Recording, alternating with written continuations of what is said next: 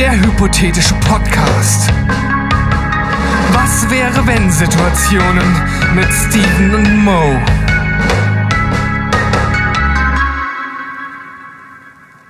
Hier sind wieder die beiden Verrückten von Gedankentango. Steven, du bist da, ne? Ich kann dich gar nicht sehen. Du bist du da? Du bist so klein. Ich bin da, äh, ich bin bereit und freue mich. Hallo. Sehr gut. Ähm, ich wollte nur ganz kurz, weil mir ist tatsächlich diese Frage angetragen worden, das ist, glaube ich, vielen gar nicht so bewusst, kurz mal erklären, was genau wir hier machen. Immer wenn du mich mit einer Frage überrascht, dann weiß ich eben nicht, womit du kommen wirst. Du denkst dir einfach was aus und ich reagiere spontan. Ähm, einigen draußen war das nicht bekannt, also danke für die Frage. Ihr könnt euch auf jeden Fall natürlich immer gerne melden bei uns, gedankentango.posteo.de, wenn ihr selber mal eine coole Idee habt oder wenn ihr was nicht verstanden habt oder wenn ihr uns einfach loben wollt. Ideal wäre auch, wenn ihr bei dem Podcast-Anbieter, bei dem ihr seid, uns folgt. Ein paar Sterne vergebt. Wenn es fünf sind, dann äh, ist die Wahrscheinlichkeit sehr hoch, dass vielleicht der ein oder andere sich zu uns locken lässt. Deswegen, wir wären euch da sehr, sehr dankbar, wenn ihr uns da unterstützt. Aber jetzt genug davon, äh, gehen wir in die Folge. Hast du mir was Feines mitgebracht? Ich habe dir was Feines mitgebracht und es ist wieder eines dieser sehr, sehr klassischen Gedankenspiele. Dieses Mal, ich sag mal, nicht so aus dem Alltag, sondern es ist ein, äh, ich sage mal, fast zu Tode gerittener philosophischer Ethikklassiker. Oh, du mit deiner Ethik. Ja, das, Mann, das, Mann, ja, Mann. das ist halt einfach, äh, es bietet sich halt einfach total an für solche Gedankenspiele. Und vielleicht wird der ein oder andere jetzt schon ahnen, um was es geht. Hast du denn vielleicht eine Ahnung? Willst du mal eine Vermutung abgeben, wenn ich das so kryptisch beschreibe? Hast du überhaupt was im Kopf jetzt? Ähm, nee, nee, gerade, naja, weiß ich nicht, dieses klassische Szenario, ähm, tötest du einen, um viele zu retten oder sowas vielleicht? Ja, du bist schon auf oder dem, du bist auf dem richtigen Kobayashi, Weg. Das Kobayashi-Ding. Das Kobayashi-Ding? Du bist kein Trekkie, oder? Nee, gar nicht. Ja, die Trekkies draußen feiern mich gerade, okay. also Freunde, ich grüße euch. Live long and prosper. Nee, dann hau mal raus. Nee, also es geht natürlich um das äh, sagenumwobene Trolley-Problem. Das Trolley-Problem ja. wurde 1967 von der Philosophin Philippa Food erfunden, ähm, wurde dann aber äh, vor allem äh, bekannt durch Judith Jarvis Thompson, die das Ganze so ein bisschen äh, im Nachgang diskutiert hat. Äh, und es geht einfach darum, dass du mhm. einen Eisenbahnwagen hast, der auf einer Strecke fährt und fährt und fährt und fährt. Und wenn er gerade ausfahren würde, würde er fünf Menschen töten. Du hast aber die Möglichkeit, mhm. einen Schalter umzulegen und stattdessen wird das auf eine andere parallele Bahn umgeleitet, wo nur ein Mensch getötet wird. Das mhm. ist das grundlegende äh, Trolley-Problem.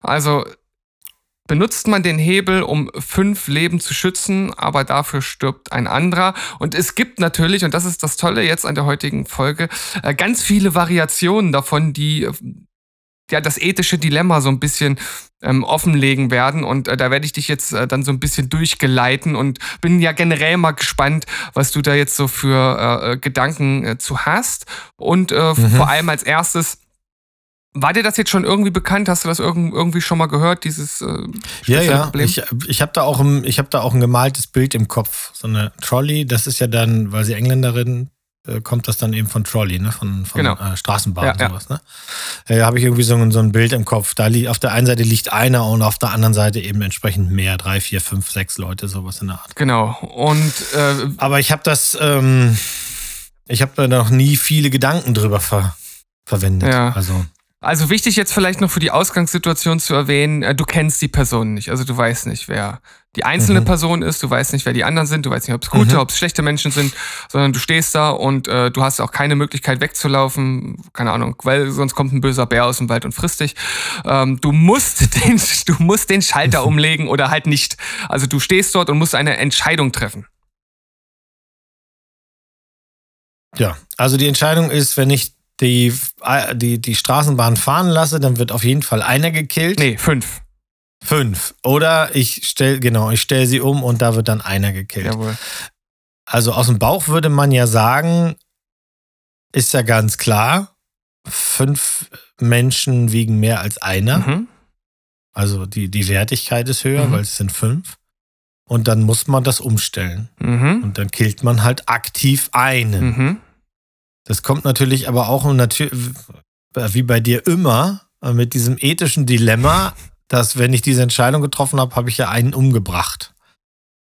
Ähm, und das auf dem Papier zu sagen, ist das eine. Aber ich glaube schon, das würde ich machen. Also einer gegen fünf. Ja, und ja. Na, also so wie du es ausdrückst, ich glaube, so würden die, die meisten das auch ausdrücken. Ich glaube aber, dass gleichzeitig auch sowas, so ein Unbehagen trotzdem mitschwingt, ne? Weil mhm. man aktiv eine Handlung ausführt, also wirklich im physischen Sinne. Man greift den Schalter und zieht ihn und mhm. Auf der anderen Seite würde man halt nichts machen, aber auch das Nichtstun ist ja etwas machen, ne? sondern das Unterlassen der Handlung, das macht man ja auch aktiv in dieser Situation. Also es ist beides ja. eine Form der Handlung, aber trotzdem gibt es so dieser, äh, dieser kleine Funke, der in einem nagt. Wenn ich den jetzt ziehe, ist das irgendwie ein bisschen was anderes, als wenn ich nichts machen würde, oder? Ja, wenn er in dir nagt. Also wenn du zum Beispiel eine Person bist, die in, für solche Stresssituationen ausgebildet wurde, hm und die theoretisch täglich passieren könnten, dann gehst du wahrscheinlich natürlich anders damit um und es kommt auch darauf an, wie du zum Beispiel aufgefangen wirst. Also diese Personen, die du da hinten killst, die kennst du auch nicht. Das ist Punkt eins. Wenn du keinen davon kennst, ist immer super. Mhm. Ähm, aber vielleicht, das gab es ja auch schon mal im Film, steht man eben in Kontakt mit dieser Person und mit den Fünfen eben nicht. Das heißt, du hast nicht nur diese, diese, das moralische Dilemma, dass du einfach sagst, hier auf ein Stück Papier, ich schalte jetzt den, ich lege den Schalter um, sondern du hörst den vielleicht auch noch. Weißt du, der, der, der steckt fest mit dem Fuß in einer ollen Schiene mhm. und der hat einen direkten Draht und sagt, ich komme hier aber nicht weg. Und dann sagst du dem, ja, musst du auch nicht, weil dich müssen wir überfahren. äh, und dann sagt er, okay, ja, ich bin fein damit, ich opfere mich. Ich bin übrigens Fritz Walter, ich äh, bin Vater von vier, mein jüngstes ist so und so. Und dann wird es natürlich immer, immer schwieriger. Ähm, Aber wenn er sagt, ich opfere mich, dann hast du natürlich den perfekten ethischen Ausweg gefunden. Auf jeden Fall, auf jeden Fall. Aber ich, ja, ich glaube, im, also genauso wie, ich glaube, genau wie du gerade gesagt hast, ich glaube, die meisten Menschen, zumindest in unserem Land, in anderen Ländern weiß ich das nicht. Ähm, aber ich glaube, in unserem Land sagen die meisten relativ klar, kill ein und rette fünf. Hm. Aber und ich glaube, ja? ich glaube auch, die meisten sind fein damit und sagen auch, ich könnte damit leben, weil äh, jemand musste diese Entscheidung treffen. Ich war an der Position, hm. das zu tun. Und dann habe ich halt fünf gerettet, die mir von da ab immer Weihnachtskarten schicken und der eine halt eben nicht. Aber wenn man sich anständig hinterher dann da benimmt, äh, bei den vielleicht Hinterbliebenen oder sowas, dann ist halt eine Entscheidung, die getroffen werden muss. Ja. ja, also wie du schon sagst, es ist ja ein Gedankenexperiment, bei dem es nur das Entweder-Oder gibt. Es gibt keine ja. Variante, was weiß ich, äh, einfach sich in Luft aufzulösen oder, oder äh, sich auf eine schöne Südseeinsel mit einem Campari in der Hand zu wünschen und äh, zu sagen, nein, das geht mich alles nicht an, sondern man muss sich entscheiden. Und mhm. dann ist es natürlich schwierig, weil egal was du machst, du musst am Ende damit leben, dass irgendjemand sein Leben lässt. Ne? Also das ist ja einfach ein, ein Dilemma, was einen wirklich in eine prekäre Situation bringt. Ja, die könnte ja auch irgendwann mal real werden, wenn wir darüber. Es gibt ja immer noch die Idee, selbstfahrende Autos, selbstfahrende Trucks, die ja noch viel gewichtiger sind. Da gibt es ja auch schon Teststrecken, wo LKWs irgendwie geführt fahren und sowas. Also was ist dann, wenn so ein, äh, die Tesla-Autos, weiß ich gar nicht, können die Tesla-Autos mittlerweile alleine fahren? Können, aber sollen nicht, ne? Oder so. Ich weiß, ich bin nicht Tesla genug. Auf jeden Fall ist ja die Idee ganz klar, die Dinger sollen selber fahren. Das sehen wir in jedem Science-Fiction-Film. Also wollen wir das auch. Irgendwann fahren sie dann nicht mehr, sondern fliegen. Aber auch das sollen sie selber tun. Und da ist ja auch ein Algorithmus verlinkt. Da ist ja auch irgendwas programmiert worden mal irgendwann. Also was macht der denn, wenn da, da sind fünf Enten auf der Straße und hinten links liegt nur noch eine Ente? Fährt er dann über die eine oder fährt er einfach geradeaus weiter, weil er die Spur nicht verlieren darf? Wie würden denn solche äh, Programme reagieren? Und was machen wir dann, wenn sie unserer Meinung nach falsch reagiert haben, nämlich die, keine Ahnung, zum Beispiel bleibt der Wagen auf der Spur und rast in das Ende eines sowieso schon äh, problematischen Verkehrsproblems und killt dadurch Leute. Gehen wir dann auf die Straße und ver, ver, äh, verfluchen und verteufeln dann den Hersteller oder den Programmierer oder ja, ja, also du, du, du sprichst was absolut äh, Wichtiges an, was irgendwie geklärt werden muss. Und das frage ich mich auch schon seit Ewigkeiten. Äh, wie entscheiden äh, die, die Autos, was sie halt machen sollen? Und mhm. da gibt es äh, eine total spannende Website, da kann jeder draufgehen und zwar nennt sich das äh, moralmachine.net. Ähm, da, die, ist, okay. die ist tatsächlich dazu da, Daten zu sammeln, wie die allgemeine Bevölkerung zu den Szenarien denkt, die es für so ein Auto geben könnte. Das heißt, du sagst jetzt hier Test starten und im ersten Test äh, sieht das direkt so aus. Das selbstfahrende Auto mit plötzlichem Bremsversagen wird in diesem Fall geradeaus weiterfahren und über einen Zebrastreifen auf der aktuellen Spur fahren. Das führt zum Tod von einer Athletin, einem fülligen Mann, einer Ärztin, einem Kriminellen und einem Obdachlosen. Und du hast das andere Szenario. Dort ähm, sterben eine Athletin, ein fülliger Mann, eine Ärztin und nur ein Krimineller aber es mhm. müsste die Spur sozusagen aktiv wechseln. Und jetzt musst du entscheiden, mhm. mhm. ne, welches davon würdest du halt äh, präferieren. Und wenn du da drauf geklickt hast, äh, gibt es das nächste Szenario und dir sind dann auch wirklich, also ich habe das schon mal durchgespielt und dachte mir, boah, das ist echt schwierig, ja. Äh, ja du fährst, ja. du fährst geradeaus weiter und dort gehen Kinder über eine grüne Ampel, ein Junge und ein Mädchen. Und diese, die würden sterben, ne, wenn es weiterfahren würde.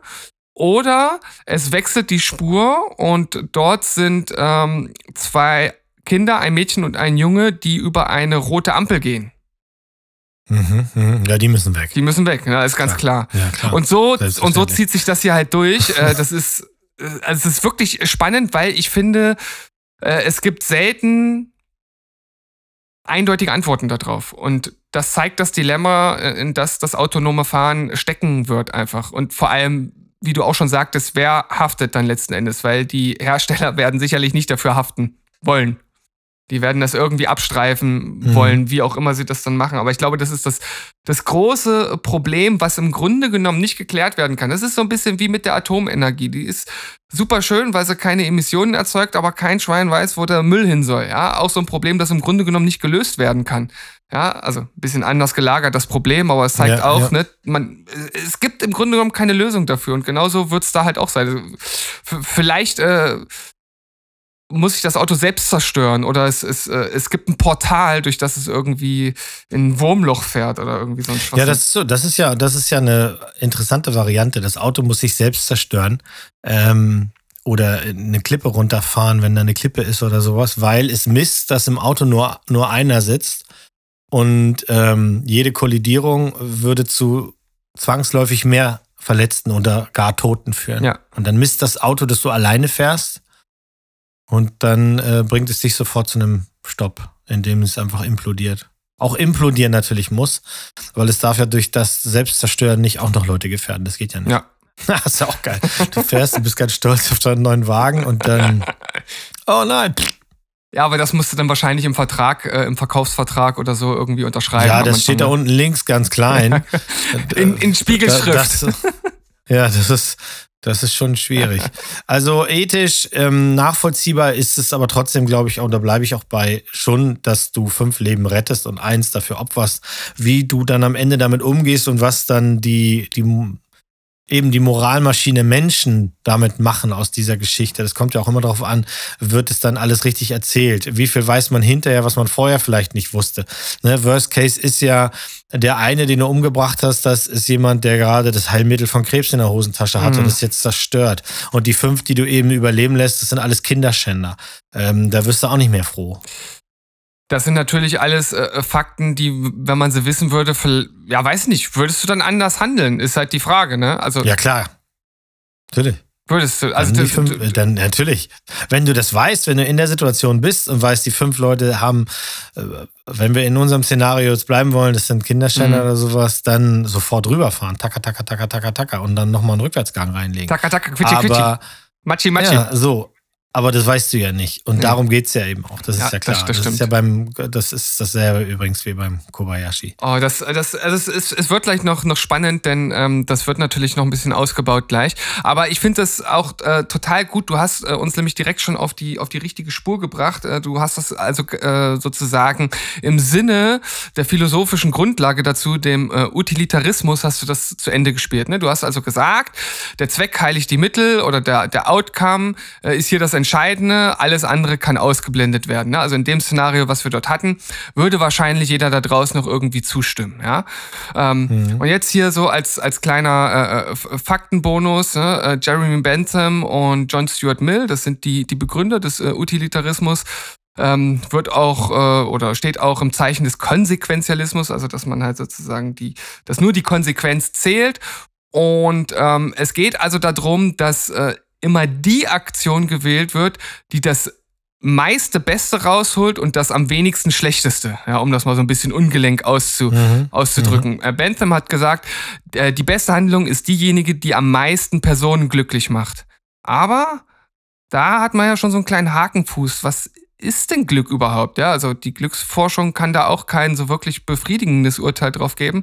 Äh, das merkt man ja schon direkt, wenn man äh, das, das Glück in Deutschland mit zum Beispiel einem afrikanischen Land vergleicht, wo es teilweise äh, auch sehr glückliche Menschen gibt, aber die völlig andere mhm. Voraussetzungen für Glück dort haben, wie wir es halt definieren. Ja. Und äh, so werden wir gleich sehen, wenn jetzt andere Beispiele dazukommen, ist das halt gar nicht so einfach, wirklich äh, zu sagen, was führt jetzt zum am meisten Besten und was zum am wenigsten Schlechtesten. Also das ist wirklich ausgefuchst. Wie würdest du es denn sagen, wenn du nicht den Hebel betätigst, sondern das ist jetzt noch eine einfache Variation, du bist der Fahrer der Tram. Also ne, du mhm. stehst drauf und bist wirklich jetzt der, der aktiv entweder geradeaus fährt oder abbiegen muss. Macht das in irgendeiner Art einen Unterschied? Nee. Also die Entscheidung Nö. Nee. Das ist ja eine Blitzsekunde, in der du diese Entscheidung treffen musst, fahre ich jetzt links oder bleibe ich auf der Spur, auf der ich bin. Und wenn ich links fahre und ich weiß, da rattern, ratter ich über. Also fies wäre ja, wenn ich das nicht wüsste. Mhm. Fies, nee. fies wäre ja, wenn ich denke. Ne? Nee, aber ich weiß halt, dann ratter ich über fünf Leute. Ähm, die Wahrscheinlichkeit, dass ich da jemanden äh, wirklich Unschuldiges treffe, also Kinder zum Beispiel oder so, ähm, ist einfach höher, als wenn ich auf der anderen Seite nur einen überfahre. Mhm. Und wenn ich selber fahre und ich muss es dann natürlich, das, der, der fiese Anteil ist ja eher der, was macht das mit mir? Ich muss das aktiv tun. Das macht natürlich was anderes mit mir, als wenn ich irgendwo nur einen Hebel setze, in irgendeiner ähm, Schaltzentrale zum Beispiel. Ja. Ähm, wenn ich dann auch wirklich auf den zufahre und sehe den und dann macht's Squish, so das macht im Nachgang mehr mit mir, als es, äh, als mir vielleicht sogar die fünf Leben da irgendwie ähm, wieder schön machen können. Mhm. Also äh, du hast ja schon einen anderen wichtigen Aspekt mit eingebaut, und zwar, was macht das mit demjenigen, der zu entscheiden hat? Ne? Also das ist mhm. tatsächlich mhm. etwas, was auch gegen den äh, Utilitarismus letzten Endes halt spricht, weil, ne, also ich, ich sag mal jetzt so ein ganz ab, abwegiges Beispiel, aber das verdeutlicht das halt. Äh, du triffst die Entscheidung und äh, nutzt halt das, was die bessere äh, positive Auswirkungen hat im Sinne von am meisten Besten, was rauskommt, ja. Äh, aber du wirst danach äh, so depressiv, dass du irgendwann zum Mörder wirst und andere Menschen umbringst. Also ne, ein bisschen abwegig, ne, aber das könnte ja rein theoretisch auch passieren. Also sowas wird halt dann äh, da völlig außen vor gelassen. Und äh, mhm. das macht es natürlich sehr abstrakt und macht dann eine Art Mathematik draus. Ne? Also es gibt halt eine Gleichung Ne? Und äh, es wurde sogar von äh, einem der beiden, ich glaube von, von Bentham, wurde sogar äh, postuliert, man solle neue Einheiten erfinden, also Hedons für Freude und Dolors für Schmerz. Und dann könnte man das irgendwie tatsächlich richtig ausrechnen. Äh, da merkt man natürlich, dass das ein bisschen absurd ist, weil äh, wer sagt, wie viel Hedons man für eine Aktion bekommt und wie viele Dolors und wie verrechnet man das überhaupt? Also äh, alles sehr, sehr theoretisch. Ähm, und das macht das Ganze dann natürlich, ja, wie ich schon gesagt habe, zu, zu einer Art äh, Mathematik, die irgendwie den, die einzelne Person außen vor lässt.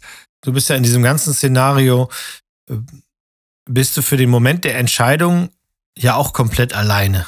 Ja. Ne, du musst alleine diese Entscheidung treffen, auch wenn vielleicht du hast irgendwie auf dem Kopfhörer oder die Leute sagen, nu mach, nu mach, nu mach oder sowas. Aber die tatsächliche Entscheidung musst du ja alleine treffen und deswegen musst du auch am, am Ende alleine damit klarkommen, was du da gemacht Genau. hast. Was macht es denn mit dir, wenn dir die Konstruktionsarbeiter, sowohl der eine als auch die anderen, bekannt sind? Ähm, Ändert erstmal nichts. Okay. Außer, dass ich es mir schön rede, dass ich sage, der Willi wird verstehen, dass ich ihn überfahre. so, weil der.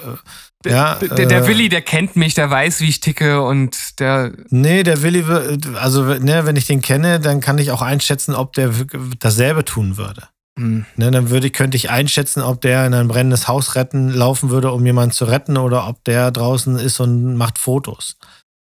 Und der würde dann von sich aus halt eben auch sagen, wie wahrscheinlich jeder. Also äh, dabei bleibe ich auch. Also selbst wenn du die fünf fragen würdest und sagen würdest, ihr seid jetzt hier zu fünft, aber auf der anderen Seite sind 15, dann würden die fünf äh, wahrscheinlich mehrheitlich sagen, dann fahr uns bitte über. Vielleicht nicht direkt in der Situation, aber du meinst, wenn man sie außerhalb der Situation befragen würde, oder? Also wenn du da jetzt auf dem Gleisen liegst, zu. Nee, auch direkt, äh, direkt in der in Situation. Du kannst halt hinlaufen und sagen, wir kriegen euch hier nicht weg, weil ihr seid alle magnetisch gefangen an diesen Gleisen. Aber wir können den Zug umleiten. Wir können euch fünf töten oder da hinten ist eine, ist eine Schulklasse mit 26 Kindern. Dann sagen die alle, komm hier rüber. Vielleicht fragen sie dann noch, könnt ihr uns nicht einfach vorher erschießen, damit es nicht so weh Aber der Mensch, der ist doch egoistisch. Also ich glaube, in der Situation will jeder sein eigenes Leben da. Ich glaube, in der Situation, Du, direkt ich, in der Ich Situation. glaube, das, ist, Ja? das wird so eine Situation wie bei The Dark Knight mit den beiden Geschenk äh, Gefängnisschiffen auf dem See. Weißt du das noch? Die sind ja doch auf dem, auf dem Hudson Mhm. River. Äh, die beiden Gefangenenboote, die dann halt eben entscheiden müssen, ob sie sich gegenseitig oder wer sich da in die Luft sprengt. Und die, vielleicht werden vier von fünf sagen, mir ist klar, dass wir die Kinder retten müssen und der eine wird sagen, nein, aber der zählt dann nicht. Hm, okay. Das ist dann der eine Tod, der, der ungewollt und auch vor allem nicht ähm, selbst gewählt einfach hingenommen werden muss for the greater good. Okay, okay, ich verstehe. Ähm, was ist denn, wenn die eine Person, die du retten äh, oder äh, die du überfahren könntest, wenn das deine beste Freundin Susanne ist? Und die anderen fünf, die kennst du aber nicht. Susanne ist meine Schwester. Oh, okay. Ähm, tja, also bei meiner Schwester würde ich wissen, dass das fein ist mit ihr. Oh, okay. Das ist krass. Ja. Das ist krass. Okay. Ja. Also wenn, wenn meine Schwester die Wahl hätte, da sind fünf Leute, die ähm, sonst sterben mit eben, weil es mit diesem ganzen Anteil an Familien, die dahinter sind und sowas, glaube ich, dass meine Schwester sagen würde, wie, wie schade das auch alles ist, aber sie würde jetzt, glaube ich, nicht sagen, ich muss bleiben und die fünf müssen gehen. Ne. So bei einer besten Freundin ist es genau derselbe Punkt wie beim Willi. Du wirst es, du, du kannst nur eine Selbsteinschätzung vornehmen, wenn wir in diesem Szenario davon ausgehen, dass wir diese Person nicht erreichen. Wir können nicht mit ihr reden, wir können sie nicht selber fragen, sondern wir müssen übergeordnet diese Entscheidung treffen, von der die Person ja auch gar nicht weiß. Die weiß ja nicht, dass da ein Zug kommt, vielleicht. Sie kann dich sehen, wie du am, wie du, wie, wie du am Schalter stehst. Ja, dann, ich werde es ihr dann nicht erklären können. Also du bleibst dabei, äh, konsequenzialistisch, die eine Person muss Mhm. sterben, die fünf dürfen leben. Ja, Was ist denn, wenn die eine Person, also das ist von mir aus auch die äh, postulierte Susanne, eine Susanne, nicht deine Schwester, ähm, aber jemanden, das ist jemand, den du hast. Völlig, völliger Unsympath. Ah, ja, dann. Also, wenn die eine Person, die ich übernagel, die ist dann auch noch blöd. Ja. Ja, das ist so ein dufter Tag dann. Jetzt ziehst du dann den Andersrum Hebel. wäre auch das Spiel. Die Nee, eine nee, Person nee, ist super und die fünf sind blöd. Nein, nein. Ziehst du den Hebel, um Ja. sie zu töten oder um die anderen zu retten? So im Kopf meinst du? Ja, ja, wa- was macht das mit dir im Kopf? Ja, ne, die Entscheidung ist ja vorher schon gefallen. Es ist einfach eins gegen fünf. Und Okay, es also, fällt mir leichter, wenn ich diese eins nicht mag. also äh, es, ja, okay. Es, ent, es entscheidet also, oder es Eigentlich ändert, die Menge. es, es ändert im ändert Grunde genommen immer noch nichts. Nee, nee. Also, Also es, es hilft nur mir im Nachgang. Das ist das Einzige, was sich ändert. Wenn ich den richtig scheiße fand, weil es ein schlechter Mensch war, dann habe ich schneller meinen Frieden damit. Wenn ich weiß, das ist ein guter Mensch gewesen, aber der oder die hätte es genauso getan, dann kann ich auch relativ schnell meinen Frieden damit machen. Also das, der Outcome, äh, das ist ungefähr dasselbe. Das, okay. was am Ende dabei rauskommt, ist, dass wenn ich viel Glück habe, ich am Ende nicht daran kaputt gehe. Okay, okay, ich sehe, du bleibst weiter auf der utilitaristischen äh, Linie. Ähm, was machst du denn? Pass auf. Jetzt haben wir eine Brücke. Eine Brücke, die über diesen, äh, äh, über das Gleis führt und äh, dort oben stehst du und du siehst dort äh, Gewichtheber Don mit seinem Stiernacken, ein massiger Typ, der lehnt sich gerade von der Brücke etwas nach vorne und äh, du könntest jetzt überlegen, ihn so ganz leicht mit dem Ellenbogen zu touchieren dass der runterfällt und mit hundertprozentiger Sicherheit äh, den Trolleywagen zum Stoppen bringt, bevor die fünf überfahren werden. Ja, ist ah, aber noch mal ganz kurz, äh, äh, kleiner Disclaimer, ja, äh, ich habe mir dieses äh, Beispiel äh, in dieser Absurdität nicht äh, alleine ausge ausgedacht. Das ist aus dem wirklich, wirklich hervorragenden Buch von Michael Schur, der unter anderem The Good Place äh, ähm, gemacht hat. Eine großartige Serie, in der es auch um Moralethik geht. How to be Perfect, The correct answer to every moral question. Also wer da äh, Interesse dran hat, sich zu vertiefen, dem empfehle ich dieses Buch. Aber zurück zu diesem doch sehr äh, interessanten äh, Beispiel mit Gewichtheber Don. Also dann nochmal für mich zum, zum Einordnen. Der Zug fährt, fährt der Bieg, wenn er auf der Spur bleibt, killt er fünf. Und wenn ich Don runterwerfe, dann ist Don hin, aber die fünf überleben. Genau, also dieses Mal gibt es praktisch ja, aber hat sich ja keine nichts geändert dann für mich, ist egal. Ja, also im, im, Prinzip, im, ja, also im Prinzip. Ob ich ihn schubse oder ob ich den Hebel umlege oder ob ich nur im, irgendwo im Verteilerhäuschen sitze, einen Knopf drücke, das ist nur in meinem Kopf einfacher. Die Tat bleibt dieselbe. Wenn du dir ganz sicher sein kannst, dass du im Nachgang ein psychisches Wrack bist und dein bis ans Lebensende nicht mehr froh wirst, hm. machst du das dann trotzdem? Das kann ich mir nicht vorstellen. Ja, also aber ich kann mir nicht jetzt, vorstellen, dass ich ein psychisches Wrack wäre. Ach so, so meinst du nee. das? Nee, nee, ja, nee. gut, nee, aber das ist jetzt. Ich komme damit jetzt, klar, egal was ich gemacht habe. Nein, das ist, du veränderst die Spielregeln. Das ist jetzt Teil des Szenarios. Okay, du, also ich bin danach ein Wrack, weil ich Don darunter geworfen habe. Ja, genau. Aber die Wahrscheinlichkeit, dass ich ein Wrack wäre, weil ich Don eben nicht geworfen habe, sondern habe fünf gekillt, ist ja fünfmal so hoch. Ich kann ja hier nicht mehr gewinnen. Wenn Dann du kann das, ich mich selber runterwerfen. Wenn, wenn du Dann würde ich mich selber runterwerfen. oh Mo, der, der rechnet hier alles gegen. Regel Super. gebrochen. Oh Gott, Regel ich brauche das Buch. Ich muss erstmal das Buch lesen. Und äh, wenn ihr uns schreibt, dann äh, verlosen wir unter den ersten zehn Leuten, die uns schreiben, ein, ein Buch von diesem Michael Schur. Also super, schreibt uns, was würdet ihr machen? Schubst ihr Don den Bodybuilder runter und lebt danach einfach in elender depressiver Stimmung für den Rest eures Lebens. In Agonie. Oder macht ihr was ganz anderes? Ähm, auch beim Kobayashi Maru-Test gab es ja die Fassung, dass Captain Kirk natürlich eine positive Lösung gefunden hat. Auch das könnt ihr ja mal nachgoogeln. Und ähm, wir belohnen das dann mit einem Buch von Michael Schur.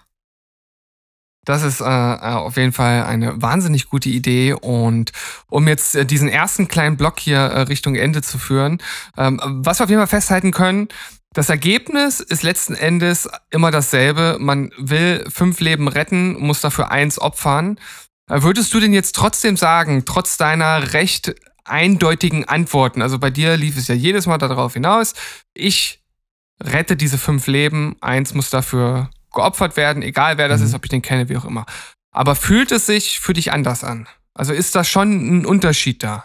Du sagst zwar klar, eindeutig, ich würde das so machen, aber gibt es einen Unterschied für dich? Mm, nee. Wenn ich wüsste, dass es Arschlöcher sind oder ein Arschloch ist, oder wenn ich die Person gut kennen würde, das würde es im Nachgang einfacher machen. Hm. Das schon. Wenn es komplett neutrale Menschen sind oder sowas, dann muss ich halt mehr wahrscheinlich für mich und an mir arbeiten, um mir selber zu sagen und dass es nicht anders ging, mir selber das zu verzeihen, äh, wenn es andere nicht vielleicht sowieso schon für mich tun, dann. Kann ja auch sein. Ja, ich, du, du veränderst schon wieder die Bedingungen. Mo. Oh Mann, ey. Pass auf, ich bring dich jetzt nochmal richtig in die Bredouille, okay? Weil äh, das, was du jetzt gesagt hast, ich habe es ja vorhin versucht, so ein bisschen zu erklären, das ist also ähm, auf die pure Konsequenz ausgerichtet. Ähnliches Gedankenexperiment, wir gehen jetzt mal weg vom Trolley. Stell dir vor, es gibt äh, fünf dahin siechende Patienten und jeder braucht ein anderes Organ. Und du bist der Doktor, der den äh, vor sich hin pfeifenden äh, Hausmeister, der gerade den Boden wischt und der vor sich äh, her singt, auch wieder Michael Schurs Idee. Ich mhm. bin so gesund und ich habe tolle Organe. Mhm. Äh, den würdest du äh, hinterhältig äh, niedermeucheln, um mhm. die Organe no. zu verteilen. No. Aber das Ergebnis ist dasselbe. Nee. Doch. Anderes Szenario. Nee, die fünf siechen sowieso schon dahin. Dann ist ihre Zeit einfach gekommen und die müssen weg. Das sind, das sind fünf Kinder, die einen äh, ganz bitteren, ganz bitteren Gendefekt haben. Jetzt änderst du schnell mal eben das Szenario. Nee, das ist ein anderes Szenario. Das, das, ist, das geht nicht, weil das eine ist ja eine Notsituation. Ähm, so, und hier ist es halt da müsste ich wissen, warum siechen die da hin? War das klar, als sie geboren wurden? Haben die einen Defekt, den, den man eben nicht mal eben so beheben kann? Sind die schon ewig lange auf einer Warteliste und andere grapschen denen ständig die Organe weg? Dann sind sie vielleicht nicht wichtig genug, also nicht, nicht, noch nicht krank genug. Oder aber es ist tatsächlich so, dass sie hinsiechen, ähm, weil es einfach ihre Zeit ist. Dafür jemanden zu nehmen, der gar nichts mit dem Szenario zu tun hat, nur zufällig da ist und vermutlich die passenden Organe in, in, in der Konstellation hat, das ist, nee. Mm -mm. Das ist ja Mord dann. Das ist, okay. Das ist ja Mord. Und das ist, das ist vielleicht anders, wenn ich sage, die fünf Kinder gehören mir. Wenn du das Szenario dann umdrehen willst, das sind meine Kinder und ich weiß, der Hausmeister äh, hat die Teile. Und in diesem verrückten Szenario wäre auch ich der, der sie dann bekommt zum Operieren. Ja, was folgt ja auch keiner Regel dann, ähm, dann ist das vielleicht was anderes. Aber Fat Don runterzustoßen oder äh, den äh, Trolley umzuleiten, ist doch auch Mord. Ja, Fat Don hast du mir ja eingedreht. Und, ja, ja, das, das stimmt und, schon. Und das ist dann aber moralisch vertretbar. Aber warum ist das in der Situation äh, moralisch vertretbar? Na, der ist halt leider, ich kann mich selber nicht runterwerfen. und er ist das Einzige, was ich zum Stoppen benutzen kann. Und dann würde ich noch, bevor ich ihn schubse, Entschuldigung sagen und dann schubse ich ihn. Okay, okay. Ähm, ich, also äh, ich weiß, wir, wir kommen langsam ähm, äh, Richtung 30-Minuten-Marke, aber ich muss die anderen äh, Gedanken noch zu Ende führen, um das hier rund zu machen. Ähm, ich habe ja vorhin gesagt, das Ganze ist also von, von Bentham und von Stuart Mill ähm, zu so einer Art Mathematik äh, auserkoren worden. Und ähm, wenn man keine Ahnung von äh, Moral hat, also auch das, was du gesagt hast, äh, dass man ähm, das, was das mit einem selbst macht, so völlig ausblendet, dann fährt man auf jeden Fall damit gut. Aber wenn man einfach nur sagt, es geht darum zu messen, okay, jetzt hat man ähm, ganz, ganz viel Gutes und ganz, ganz wenig äh, äh, Schlechtes äh, gemacht, dann ist das okay. Folgendes Szenario. Äh, Steve, der Elektriker, der arbeitet im Studio, äh, von äh, welchem aus das äh, WM-Fußball-Endspiel übertragen wird. Ja, der doktert da rum und fällt irgendwie in den Transistor und grillt dort vor sich hin, außer man zieht ihn dort schnell raus, aber dann würde das Spiel unterbrochen werden und Millionen von Menschen hätten einen messbaren Dolor, also ne, eine Einheit für Schmerz, die auf jeden Fall in ihrer Gesamtheit ähm, den von äh, Steve übersteigen würde. Das heißt, wenn du ihn da drin schmoren lässt und er ist am Ende ein äh, gebratener Steve und entsprechend tot, mhm. hätten die anderen ihre Freude gehabt. Mhm. Das ist in Ordnung. Nein. Warum nicht? Steve muss da raus und die anderen können sich alle mal am Sack fassen. Das ist mir doch Wumpe. Dann fühlen sie sich ein bisschen schlecht, haben sie sich bei der Absetzung ihrer Lieblingsshow vielleicht auch schon mal schlecht gefühlt. Dann sehen sie halt das Finale nicht, findet ja auch ohne sie statt und dann lesen sie es in der Zeitung. Okay, gut. Wenn die dann lesen, während du das Finale geguckt hast, ist Steven verkohlt, dann fühlen sie nichts, aber andersrum würden sie vielleicht sogar den Impact verstehen. Wenn man sagt, hätten wir Steven nicht rausgezogen, dann wäre der verreckt, aber wir haben es gemacht und deswegen konntet ihr Fußball nicht gucken. Wer sich dann aufregt, mhm. dann die Leute, die sich dann noch aufregen darüber, sollten aufpassen, dass sie nicht mit mir zusammen auf einer Brücke stehen und, und Don heißen. ja. ähm, aber äh, das ist schön, denn jetzt haben wir so ein bisschen ähm, ausgelotet, wo bei dir die Grenze des Utilitarismus aufhört. Ja, ähm, das war sozusagen dann ein bisschen too much, weil ähm, auf der einen Seite haben wir einen Toten und auf der anderen Seite haben wir einfach ja, Personen, die sich mal kurz aufregen, dass sie nicht Fußball gucken können. Ne? Und da bin ich äh, natürlich ganz, ganz klar auf deiner Seite. Ähm, aber der konsequente Utilitarist würde hier äh, sagen, äh, dass man den Steve hätte brutzeln lassen. Und das ist natürlich äh, durchaus verachtenswert. Pass auf, letztes äh, Gedankenspiel. Äh, es gibt einen Sheriff und der hat so ein ganz sonderbare Art, in seinem kleinen Dorf für äh, Recht und Frieden zu sorgen. Und zwar ja, in un äh, oder nicht festgelegten Abständen werden einfach zehn Menschen aus dem Dorf getötet, um äh, zu zeigen, wer hier der, der, der Herr im Hause ist. Und dann ist alles wieder fein und alles läuft gut. Mhm. Jetzt bist du aber als Besucher dort und äh, Jim, der Sheriff, sagt zu dir, ah, weißt du, normalerweise erschieße ich jetzt zehn Leute hier, ne, die werden hier aufgereiht und dann knall ich die ab. Aber äh, wenn du jetzt, also kriegst meine Knarre und du tötest einen, dann können neun leben. Mhm. Was würdest du machen? Den Sheriff erschießen natürlich. Der, das ist der, doch ganz der, logisch. Der, der, der, steht hinter einer kugelsicheren Plexiglas. Nee, nee, den, den, kann ich killen. Am Ende heißt es wahrscheinlich, dass ich erschossen werde von seinen äh, äh, Deputies oder sowas. Aber das Szenario mit der kugelsicheren äh, Geschichte hast du dir gerade da. Nein, der Sheriff nein, nein, ist doch ganz klar. Wunderschöner Move. Äh, so im Film richtig geil, filmisch aufgefangen, wie ich mich langsam umdrehe und dann ähm, ja, also wenn ich nicht an dem Sheriff vorbeikomme und der ist halt eben unverwundbar, der ist halt, muss halt da bleiben und die Leute sind auch fein offensichtlich mit diesem Game, weil sonst hätten sie diese Stadt ja schon lange verlassen, dann würde ich halt auch da einen killen statt zehn, ist ja klar. Hm. Und dann ja, gucke ich also halt, dass da, wenn da irgendeiner rumkraucht, der alt ist, dann kommt der halt weg. okay, also du machst die Unterscheidung zwischen, zwischen alten, krauchenden Menschen und jungen, fitten, mhm. vitalen. Mhm. Ähm, auch interessant. Naja, ähm, wahrscheinlich aber auch nachvollziehbar. Ich denke, wenn man so eine Entscheidung treffen muss, dann muss man ja irgendwelche Faktoren einführen, irgendwelche ähm, äh, Dinge, an denen man sich langhangelt, weil auf irgendeiner Grundlage musst du ja entscheiden. Also ich glaube, keiner würde irgendwie ja, eh selbst wenn du dir die Grundlage oder? nur ausdenkst. Also es kommt ja auch vor, dass du dir die Grundlage nur ausdenkst. Die ist nur in deinem Kopf. Du denkst dir dann, der ist gebrechlich und der ist vielleicht 45, hat nur einfach schlechte Haut, kann ja auch mhm. sein. Aber in, das spielt für dein Szenario dann keine Rolle mehr. Du denkst, der, der kriecht da rum, der geht mir auf den Sack, der hat die falsche Jacke an, der hat eine Rotzfahne, zack, bumm, weg. Okay, das klingt jetzt doch ein. Oder Augen zu. ja, ich habe schon gerade gesagt, e, e, ene, mene, mu, ne? Wäre auch möglich.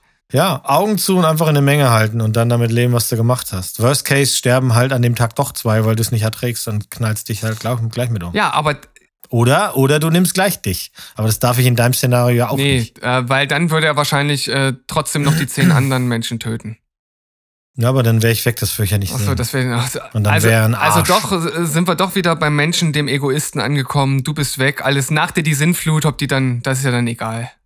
Naja, wenn du mein Selbstmortyrium hier als Egoismus bezeichnen willst, bitte.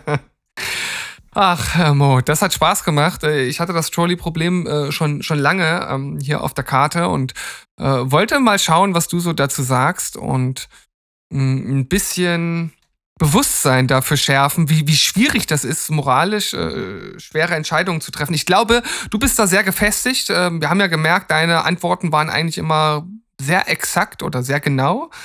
Ähm, ich glaube, vielen da draußen, oder ich könnte mir das vorstellen, ähm, tun sich da ein bisschen schwerer.